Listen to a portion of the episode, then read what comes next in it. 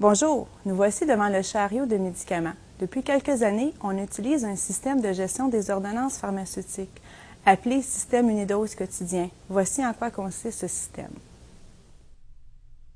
Ce système a été implanté afin de diminuer les risques d'erreur et d'augmenter la vigilance des infirmières et infirmiers au cours de l'administration de médicaments.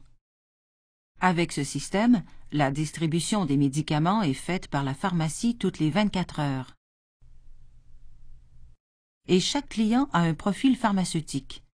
La feuille d'administration des médicaments, ou FADM, qui indique la médication prescrite et l'échéance de la prescription. Les médicaments sont placés dans un chariot comme celui-ci. Sur chaque tiroir ou panier, on a identifié le client. Une section du chariot est réservée à la médication dite au commun, c'est-à-dire les médicaments prescrits à plusieurs clients en même temps. Une autre section est réservée aux narcotiques. Elle est gardée sous clé. En ce qui concerne les solutions administrées par voie intraveineuse ou sac à soluté, telles le dextrose 5% le chlorure de sodium 0,9% le lactate ringé, elles sont toutes gardées en réserve dans une salle de préparation des médicaments. La plupart du temps, les médicaments administrés par injection se présentent sous forme liquide, soit en ampoule à dose unique, soit en fiole à dose unique, ou encore en fiole à dose multiple.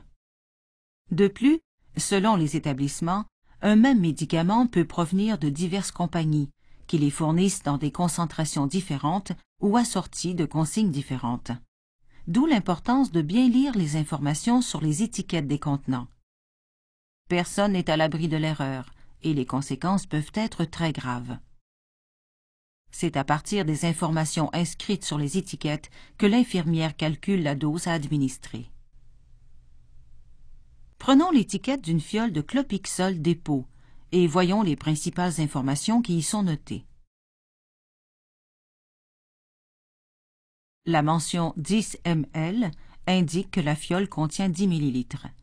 Il s'agit d'une fiole à dose multiple, c'est-à-dire qu'elle sera utilisée à différents moments pour différentes doses. La concentration indiquée sous le nom du médicament représente la concentration de la solution par millilitre, soit ici 200 mg par millilitre. Sous la concentration totale, on trouve le nom générique du médicament, soit le décanoate de zuclopentixol. Enfin, on indique la voie d'administration propre à ce médicament. Ici, le produit peut être administré par voie intramusculaire seulement. À l'endos du contenant, on trouve les consignes particulières du fabricant il est essentiel de les lire pour administrer le médicament sans erreur.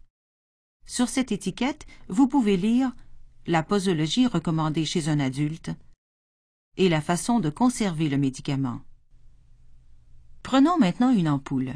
Celle-ci est à dose unique, c'est-à-dire qu'après l'avoir ouverte, vous devez jeter tout contenu qui n'est pas utilisé et par la suite jeter l'ampoule elle-même dans les contenants appropriés. Tout comme sur la fiole, vous trouverez sur l'ampoule les informations de la compagnie pharmaceutique qui sont essentielles pour administrer la bonne dose. Voici l'exemple du chlorhydrate de mépyridine. La mention 1 ml indique qu'il y a 1 ml de médicament dans l'ampoule. Sur cette étiquette, la teneur du médicament, soit sa concentration, est notée sous le nom du médicament. Elle est ici de 50 mg par millilitre. Sous la concentration sont ensuite indiquées les différentes voies d'administration pour ce médicament. Ici, le médicament peut être administré par voie sous-cutanée, intramusculaire ou intraveineuse. Si la voie intraveineuse est prescrite, le médicament doit être dilué avant d'être administré.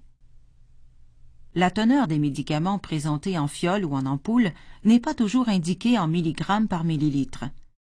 Elle peut aussi être notée en unités par millilitre, U sur ml, comme c'est le cas pour l'insuline, ou en milli-équivalent, ou encore en millimol par millilitre. Si vous lisez attentivement les consignes sur les étiquettes, vous connaîtrez la concentration du médicament par millilitre. rappelez-vous aussi que les seringues sont graduées en millilitres. Prenons un exemple, soit une étiquette de chlorure de potassium. Le volume total de la solution est indiqué par le chiffre 20 ml et correspond à 40 milliéquivalents.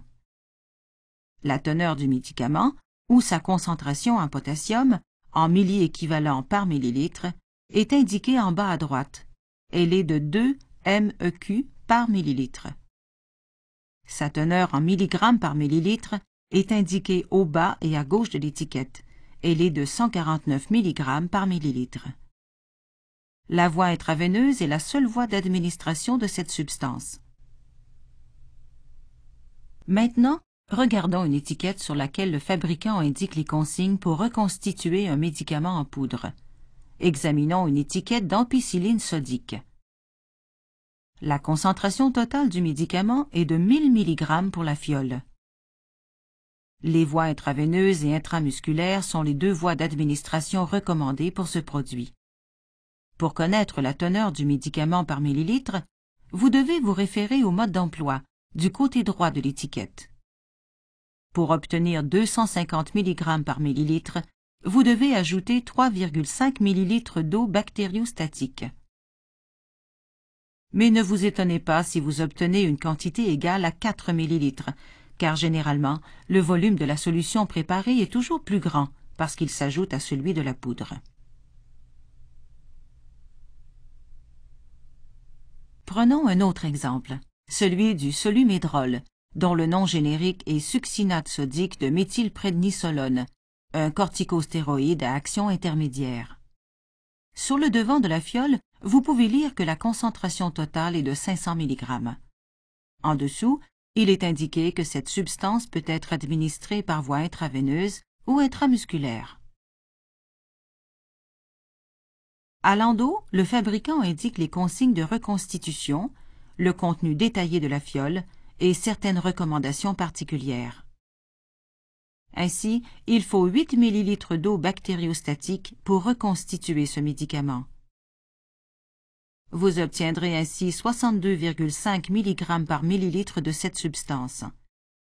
En effet, en multipliant 62,5 mg par millilitre par 8 ml, nous retrouvons bien les 500 mg de la concentration totale de départ. De plus, le fabricant précise que ce médicament doit être administré dans un délai de 48 heures après avoir été préparé.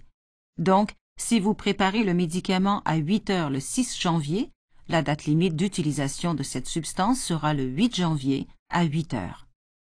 La personne qui prépare une solution doit apposer ses initiales sur la fiole et indiquer la date limite d'utilisation. Comme vous voyez, ce n'est pas compliqué. Il suffit de suivre le mode d'emploi inscrit sur l'étiquette ou sur le dépliant qui se trouve dans la boîte. Avant de terminer, j'aimerais vous parler brièvement de l'insuline. La fréquence d'utilisation de ce médicament et le nombre de types d'insuline offerts sur le marché me poussent en effet à insister sur les consignes particulières à ce produit. Voyons d'abord quelques étiquettes d'insuline. Regardez cette étiquette d'insuline régulière R. Vous pouvez lire la mention humaine biosynthétique, c'est-à-dire fabriquée par biosynthèse. Cela indique que cette insuline est d'origine humaine. Il est important de bien distinguer les sortes d'insuline. L'origine de l'insuline requise est souvent précisée dans l'ordonnance médicale. On utilise trois types d'insuline en fonction des paramètres suivants.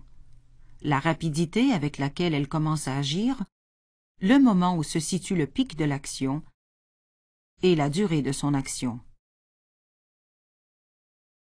L'insuline humaine régulière Humulin R est une insuline à action rapide. Elle commence à agir entre 30 minutes et 1 heure après son injection et son action dure de 3 à 4 heures. De plus, ce type d'insuline est le seul pouvant être administré à la fois par voie intraveineuse et par voie sous-cutanée. Toutes les autres insulines ne s'administrent que par voie sous-cutanée.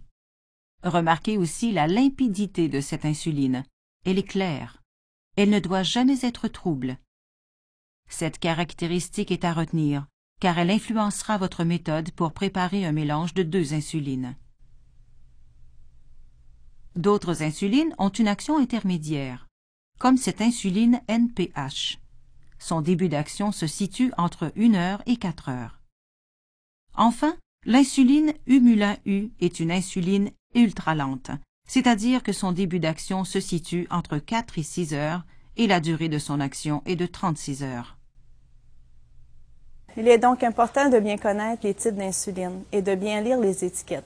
L'administration d'un mauvais type d'insuline ou d'insuline d'une autre origine que celle requise peut être fatale pour un client diabétique.